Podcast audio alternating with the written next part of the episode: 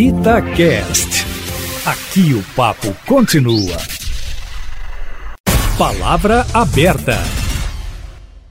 Deve ser julgada no plenário do Supremo Tribunal Federal, sem data definida, a liminar concedida pelo ministro Nunes Marques, que na prática encurta o tempo em que o político condenado em segunda instância fica impedido de disputar eleições. O tempo de oito anos de inelegibilidade está na lei da ficha limpa, que completou 10 anos em 2020. A decisão de Nunes Marques foi alvo de recurso da Procuradoria-Geral da República e abriu discussões entre especialistas e o Supremo e o Tribunal Superior Eleitoral. Para debater o assunto, Palavra Aberta recebe agora Marilda Silveira, mestre e doutora em Direito Público, coordenadora regional da Transparência Eleitoral e professora de Direito Administrativo Eleitoral. Bom dia, doutora Marilda. Obrigada pela presença. Bom dia, eu é quem agradeço. Obrigada. Estamos recebendo também Marlon Reis, advogado, ex-juiz e um dos idealizadores da Lei da Ficha Limpa e autor do livro O Nobre Deputado. Doutor Marlon Reis, bom dia, obrigado pela presença. Muito bom dia, eu que agradeço, cumprimento a todos e todas e fico feliz pela oportunidade de estar presente. Vamos começar ouvindo a doutora Marilda. Doutora, nós estamos acompanhando neste momento questionamentos no Supremo Tribunal Federal sobre a lei da ficha limpa. Um deles sobre o tempo em que um político pode ficar inelegível. Esses questionamentos na avaliação da senhora fazem sentido? Por quê? Fazem bastante sentido. Na verdade, não são os primeiros questionamentos que a lei sofre, né? É, esses questionamentos, especificamente dessa ação, eles dizem respeito ao tempo em que a pessoa ficaria inelegível e também em uma inelegibilidade, que é aquela de quem sofre uma condenação criminal. Por que, que esse questionamento está acontecendo? Porque a lei estabelece que alguém fique inelegível além daqueles oito anos que se cumpre depois do, do, da suspensão dos direitos políticos, ela também fica inelegível durante aquele tempo em que ela está recorrendo. Então, o que, que os autores da ação questionam? Eles dizem: você não pode ser punido pelo tempo que você gasta recorrendo num processo. Imagino que todo mundo conheça alguém que já sofreu uma injustiça, né? Sobretudo num processo criminal. As pessoas constitucionalmente também têm o direito de recorrer. E esse tempo em que ela está recorrendo, sobretudo o recurso após a segunda instância, é atribuída inelegibilidade também.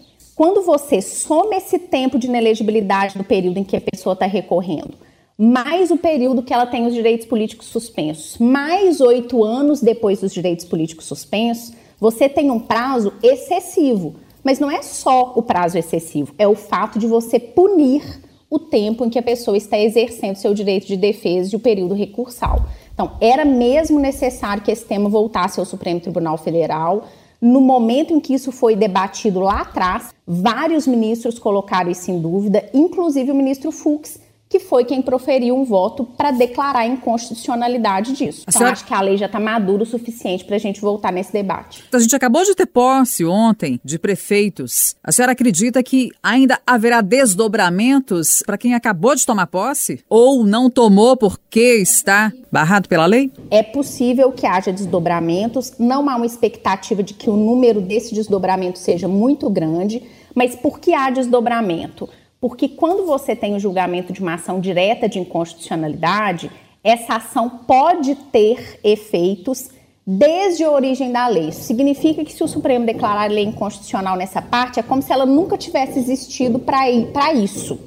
E esses registros que estão pendentes, eles vão ser julgados de acordo com esse novo entendimento. Vai acontecer mais ou menos o que aconteceu na época em que o Supremo falou que a lei não valia para aquele momento. As pessoas devem lembrar que o Supremo julgou um, um, essa lei e ficou é, empate, depois um ministro desempatou e naquele momento aquele julgamento também produziu efeitos para todas as eleições. Aconteceria mais ou menos isso, só que com um efeito um pouquinho menor, porque são poucas as pessoas que têm condenação criminal e estão com registro pendente, né? Doutora Marilda, a lei da ficha limpa acaba de completar 10 anos. Uh, nesse período, houve tempo para que algum condenado tivesse esse prejuízo, essa injustiça que a senhora está dizendo, de ter também o tempo de recurso somado ao tempo de inelegibilidade? Ah, sem dúvida. Muitos candidatos. Existe um levantamento sobre os candidatos que tiveram efeitos decorrentes da lei da ficha limpa. Em 2020 foram aproximadamente 2.400 candidatos, em 2018 como eleição presidencial é um número bem menor, né? São aproximadamente 170, em 2016 2.100. Então, desse universo, a gente estima que mais ou menos uns 10, 15% sejam de candidatos com condenação criminal. E as condenações criminais decorrentes da lei da ficha limpa, elas retroagem atrás de 2010. Então é infinitamente. Enquanto a pessoa estiver recorrendo, ela está ali inelegível. Então vamos imaginar que alguém recorra do seu Tribunal de Justiça até o Supremo Tribunal Federal. No meio do caminho aí, o Supremo deu uma repercussão geral para um determinado tema, como aconteceu com o caso do Lula, né, para discutir se tem ou não tem prisão em segunda instância. Enquanto isso estiver sendo debatido, o caso fica suspenso. Vamos imaginar que o tribunal deixa esse caso suspenso cinco anos, o que não é incomum. E aí depois vem o julgamento, volte para o tribunal de origem até o tribunal decidir. A pessoa pode ficar dez anos recorrendo legitimamente, porque nesse caso especificamente ela teria ganhado no final. Ela fica dez anos ali recorrendo para ganhar no final, ficou dez anos inelegível e aí depois ainda tem somado suspensão dos direitos políticos, se eventualmente vier uma condenação ainda que baixe, ainda tem mais oito anos depois que, que suspendeu os direitos políticos, veja. São 28 anos. Não existe pena de 28 anos no Brasil. Você retira essa pessoa do rol de possibilidades do cidadão. Acho que é isso que tem que ficar claro. Quando você insere uma hipótese na lei da ficha limpa, você retira do cidadão o direito de escolha. Doutor Marlon Reis, o senhor que é um dos idealizadores da Lei da Ficha Limpa, uma iniciativa popular, inclusive. Como é que o senhor vê essas movimentações questionando a legislação? Em primeiro lugar, eu queria dizer que eu fiquei muito surpreso com a decisão do, do ministro Nunes, com todo respeito, porque ela inova de uma maneira.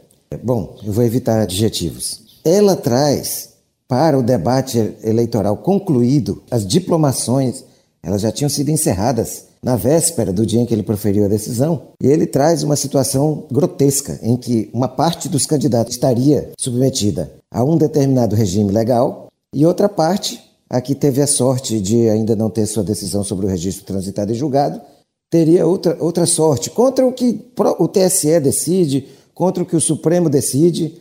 O Supremo decidiu essa matéria sobre a constitucionalidade do dispositivo no plenário e ele monocraticamente entendeu que poderia subverter essa, essa orientação. Bom, eu teria muitas outras críticas e questionamentos a fazer essa decisão, mas eu queria me ater ao cerne sobre o que ela se debruça, que é a decisão de considerar a possibilidade de é, realizar uma interpretação para retirar do dispositivo uma parte da sua redação que, como eu, eu, disse, já havia sido submetida ao escrutínio do Supremo Tribunal Federal. Ele teve, então, uma possibilidade de, de, decidir sobre a matéria, decidiu da seguinte maneira: o ministro Fux realmente levou o seu voto propondo uma interpretação similar, não era idêntica, mas era similar, em que também havia redução dessa inelegibilidade. Mas depois Convencido pelos seus pares durante o debate, vários, a grande maioria dos ministros, se opôs a essa inclinação e ele sequer manteve isso no seu voto. De tal forma que o debate houve no Supremo, foi como os demais pontos de debate, outras questões sobre princípio da presunção de inocência e outros temas foram igualmente levados a plenário e foram derrotados. Eu queria chamar a atenção dos ouvintes e das ouvintes para uma determinada particularidade. Essa linha que nós estamos tratando aqui, a linha E, ela trata das hipóteses de inelegibilidade que são decorrentes de situações fáticas mais graves, consideradas mais graves. Por exemplo? São os crimes. Nós estamos falando dos crimes. Nós não estamos falando de uma cassação por uma conta rejeitada num tribunal de contas ou por um, uma conduta vedada. Nós estamos falando de pessoas que praticaram crimes como narcotráfico, estupro, homicídio, desvio de recursos da saúde ou de qualquer área essencial dos cofres públicos. Nós estamos falando aqui daquelas situações que levam a maior perplexidade social. Quanto ao fato de a inelegibilidade começar logo depois da condenação por órgão colegiado, isso foi definido pelo parlamento, isso foi declarado constitucional, rompeu-se o, mito do trânsito em julgado como condição para uma inelegibilidade. E foi daí que defluiu esse tempo que não é em aberto. Há um parâmetro legal que define em que momento corre. E depois volta a correr por oito anos, porque antes a lei fixava apenas três anos, o que era ridículo, era simbólico. E, com todo respeito, era uma coisa extremamente insustentável. Tanto que houve essa grande mobilização popular, extremamente exitosa, e a lei, dez anos depois, ela não está no ponto de ser revisada. Dez anos depois, a lei da ficha limpa está consolidada. Essa é a postura que nós manteremos de defendê-la em todos os seus aspectos. Pegando como gancho essa fala, doutor Marlon, voltando a palavra para a doutora Marilda, a senhora acha que passados 10 anos, a lei da ficha limpa precisa de revisão ou não? Como disse o doutor Marlon, ela está consolidada. E tivemos, é, e até perguntando já para a senhora, a senhora acha que ela está cumprindo os objetivos dela? Tivemos o, o caso mais emblemático, que é do ex-presidente Lula, condenado em segunda instância, que não pôde se candidatar à presidência da República em 2018. Enfim, qual é a avaliação da senhora? Acho que depois de 10 anos, a grande maioria das coisas precisa de uma nova reflexão. Acho que o caso do presidente Lula é bastante significativo ninguém critica a lei da ficha limpa e nenhuma lei gratuitamente. Eu fui uma das advogadas que impugnei a candidatura do ex-presidente Lula. Né? É, isso para dizer que eu faço uma reflexão sobre a lei que não é crítica gratuitamente. A minha preocupação é que quando a gente diz o parlamento criou as hipóteses de inelegibilidade e a população apoiou, a gente não tem a clareza, e acho que também isso precisa ficar claro para o ouvinte, que o que está escrito na lei não se aplica independentemente de qualquer coisa. Existe alguém e uma pessoa técnica que está tomando essa decisão a partir de casos que não é o eleitor. O Marlon deu o exemplo aqui das condenações criminais, das organizações criminosas. Eu vou dar dos crimes contra o meio ambiente, a saúde pública. Então, aquele fazendeiro que está lá na sua lavoura e que eventualmente tem uma imputação é, dolosa por um crime ambiental e que vai ser julgado na primeira e na segunda instância, que eventualmente só vai reverter essa condenação lá no STJ ou eventualmente até no Supremo Tribunal Federal, vai ficar inelegível e vai ficar inelegível durante todo o período em que ele estiver recorrendo. Esse prazo é indefinido sim, porque ele depende exclusivamente de uma pessoa, que é um juiz, ou exclusivamente de um grupo de desembargadores, que são cinco pessoas. Isso quem decide não foi o povo que apoiou a lei da ficha limpa, esses 2 milhões de pessoas. Não foi o legislador que decidiu substituir a vontade do povo para colocar essas hipóteses numa lei.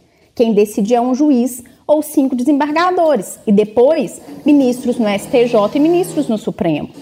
Isso suprime não só do universo desse indivíduo a possibilidade de se candidatar, mas suprime do universo de eleitores a possibilidade de escolher aquela pessoa. O Supremo Tribunal Federal, de fato, debateu esse tema, mas a gente precisa também compreender que este debate que aconteceu no Supremo, ele teve um equívoco. Qual foi? A forma de julgamento.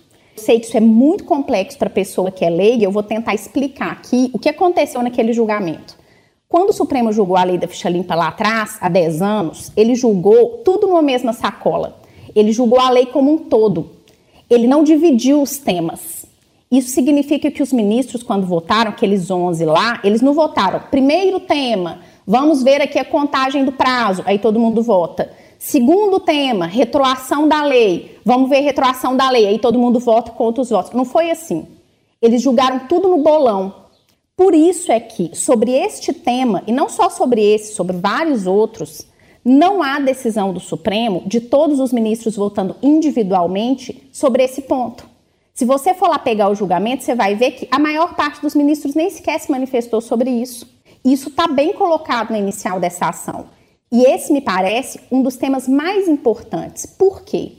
O Brasil ele é signatário de um pacto de proteção dos direitos humanos, que é o Pacto de São José da Costa Rica.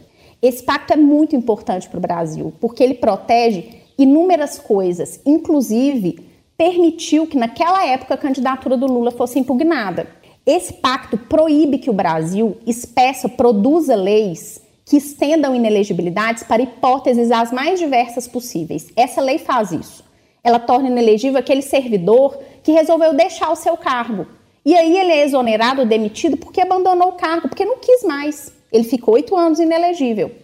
Aquela pessoa que eventualmente foi demitida do serviço público por algum problema que não foi um crime, um do, alguma coisa dolosa com intenção de causar prejuízo. Não, ela foi demitida por outra questão. Ela também fica inelegível oito anos. Tem uma série de distorções. Pessoas que são declaradas indignas para oficialato, por exemplo. Tem um crime de indignidade do oficialato que é do, do oficial que é homossexual. Ele é condenado criminalmente, o oficial militar que é, é, é homossexual. Ele também fica oito anos inelegível. Essa lei tem uma série de, de, distorções e isso precisa ser discutido. Doutora, a senhora está citando particularidades importantes na lei da ficha limpa, mas e os casos citados pelo doutor Marlon Reis? Tráfico de drogas, homicídio, desvios na saúde, eles não justificam essa dureza da lei? Esses especificamente justificam, porque olha que coisa interessante. São os únicos casos em que o Pacto de São José permite inelegibilidade. Se a gente tivesse recortado a lei porque é o correto, que é o caso que o Pacto de São José permite, que é onde a lei já previa, tivesse colocado um prazo, que é um prazo razoável de oito anos a partir da condenação, e esses prazos de oito anos contasse durante o período em que a pessoa está inelegível, eu tenho certeza que ninguém estaria discutindo isso aqui. A discussão não diz respeito a isso que o Marlon disse. Não diz respeito aos crimes contra a dignidade sexual, organização criminosa, apenas, apenas crimes eleitorais contra o patrimônio público. Ninguém acha que uma pessoa que pratica um crime desse tem que ficar elegível. Não é assim em nenhum lugar do mundo. Nem o Pacto de São José defende algo como isso, nem poderia defender. O problema não está aí. O problema está no excesso. O problema está no crime ambiental. Está na condenação que se estende indefinidamente nos oito anos, somado ao prazo em que a pessoa está recorrendo. É isso que se está discutindo, é o excesso. Doutor Marlon Reis, o senhor concorda que há excessos na lei da ficha limpa? Não, de modo algum. Não há excesso algum. Tudo isso foi muito debatido na sociedade. Os 2 milhões de pessoas que assinaram, eles representam não 2 milhões de pessoas. O, a, a, Constituição Federal ela é muito sábia. Ela tem um recorte que permite a participação direta da, do soberano, que é o povo, em diversos temas. Um deles é a propositura de projetos de lei. E aí, o que, que ela faz? Ela estabelece um critério para definir como é que o soberano vai falar. E, para isso, ela, dentre outras regras, estipula um mínimo de 1% da população, dividido em no mínimo cinco estados, com percentuais mínimos por estado, de tal forma que se tem um recorte de saída de uma posição do soberano popular. O Congresso Nacional não está obrigado a seguir esse recorte. Mas quando ele segue, ele está com a discussão, ele está deliberando com base na vontade soberana do povo brasileiro. Quer queira, quer não, é isso que se depreende do texto constitucional. Porque a, a democracia direta, que um dos elementos é a iniciativa popular, é feita por esse recorte. Então não se trata de 2 milhões de pessoas. Muito mais do que isso. A prova disso é que nós vemos aí a imensa adesão da sociedade brasileira a essa lei, que ela, ela inclusive existe por conta dessa, dessa adesão gigantesca. O Congresso Nacional decidiu, por unanimidade, aprovar nas duas casas. O escrutínio técnico foi feito após a sanção presidencial, em longos, em demoradíssimos debates no Supremo Tribunal Federal. Sendo que o mais, o mais relevante aconteceu no julgamento das ações declaratórias de constitucionalidade 29 e 30, onde sim foram julgadas todas as inelegibilidades, mas foram apontados quem os ministros tiveram a oportunidade de fustigar pontos específicos, inclusive este foi levantado pelo próprio ministro Fux, como a, a própria doutora Marilda mencionou, e por outros ministros. Após o debate, concluiu-se que não, não deveria se alterar, mas houve debate específico.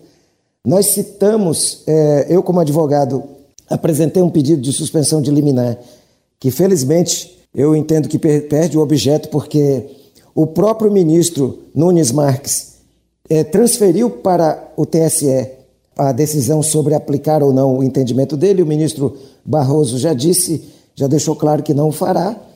E eu entendo que a matéria agora precisa ir para o seu local correto de debate, que é o plenário do Supremo Tribunal Federal. E qual é a expectativa questões... do senhor? O senhor acha que haverá uma mudança significativa em relação à lei da ficha limpa ou o senhor espera que ela seja mantida como foi até ah, hoje eu, nesses 10 anos? Eu espero que ela seja mantida como o próprio Supremo já, já definiu.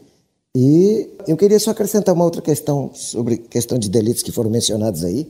Eu não consigo imaginar. Eu me lembro que um deputado argumentava comigo: puxa, mas vocês vão colocar crimes ambientais. Daqui a pouco alguém pode matar um passarinho e vai ficar inelegível.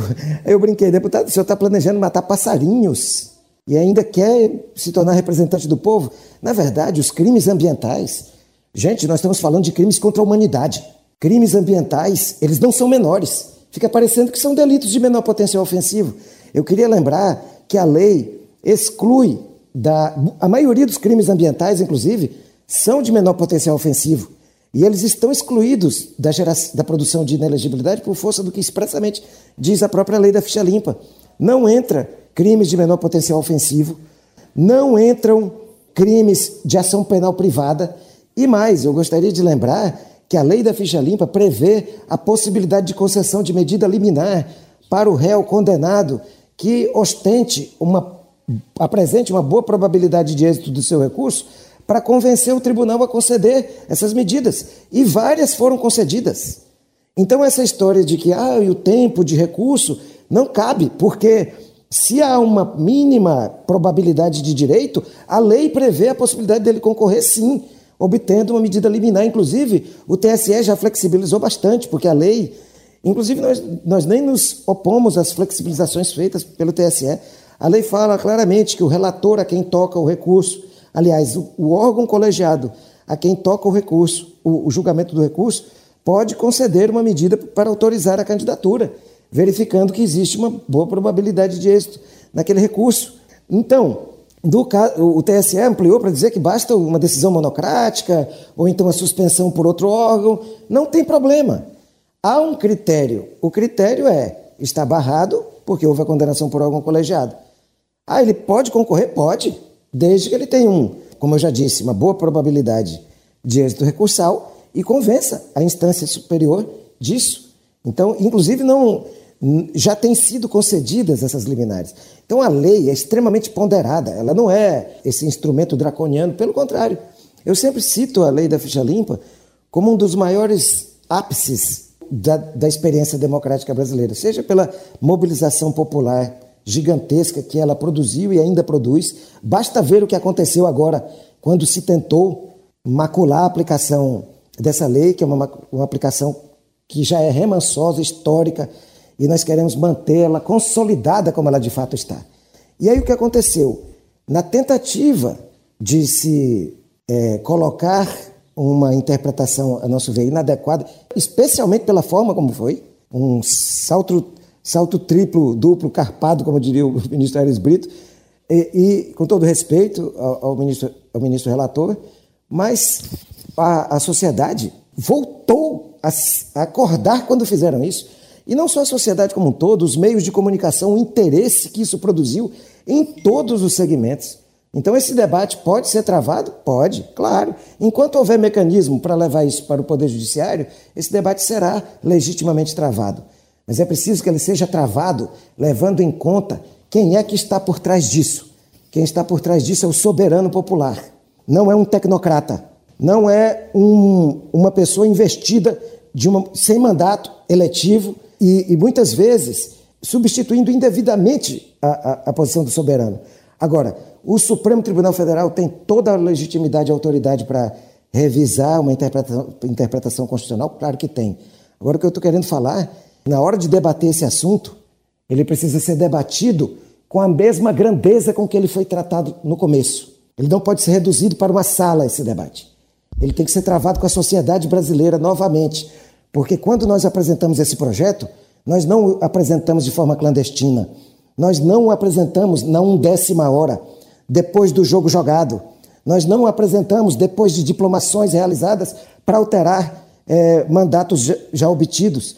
Nós o fizemos na luz do dia, chamando a sociedade brasileira como um todo para o debate. Eu próprio Cansei de ir para auditórios no Brasil inteiro, muitas vezes completamente hostis ao meu entendimento, mas eu ia porque tinha que travar esse debate lugar por lugar. Uma vez, só para concluir, eu estava no lançamento de um livro meu de direito eleitoral no TRE de São Paulo e um, um, um advogado questionou: ah, mas essa lei poder, deveria ser mudada? Eu falei: claro, e pode ser mudada. A prova de que pode ser mudada é que nós a mudamos. Nós decidimos mudá-la, nos organizamos, chamamos a sociedade brasileira e conquistamos isso. Eu falei: você também pode fazer, legitimamente. Convença a sociedade, seria uma ótima. Eu gostaria de ver o, o, um trabalho parecido com o que nós fizemos, de base, conversando com as pessoas, explicando, convencendo. Eu ficaria super feliz de ver um movimento democrático desse jaez, dessa pujança, vir inclusive a modificar a lei da ficha limpa. Mas é, é, realmente eu bato nessa tecla de que esse debate é transcendente, é, é gigantesco e ele não pode ser travado numa sala pequena.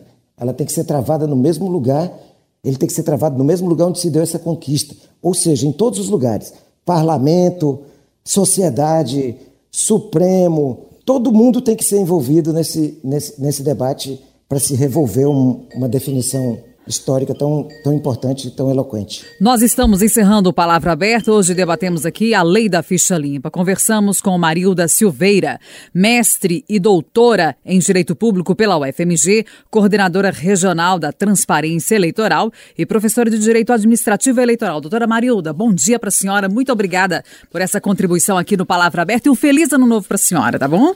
Bom dia, eu quem agradeço. Feliz ano novo a todos. Conversamos também com Marlon Reis, advogado, ex-juiz e um dos idealizadores da Lei da Ficha Limpa, autor do livro O Nobre Deputado. Doutor Marlon Reis, obrigado pela sua presença, um ótimo dia e um feliz ano novo. Muito obrigado, bom dia, muito feliz de estar aqui e meus cumprimentos mais uma vez para a doutora Marilda, uma grande profissional e um dos maiores nomes do direito eleitoral brasileiro. E obrigado, viu, a vocês por oportunizarem sempre o debate de qualidade. Grande abraço.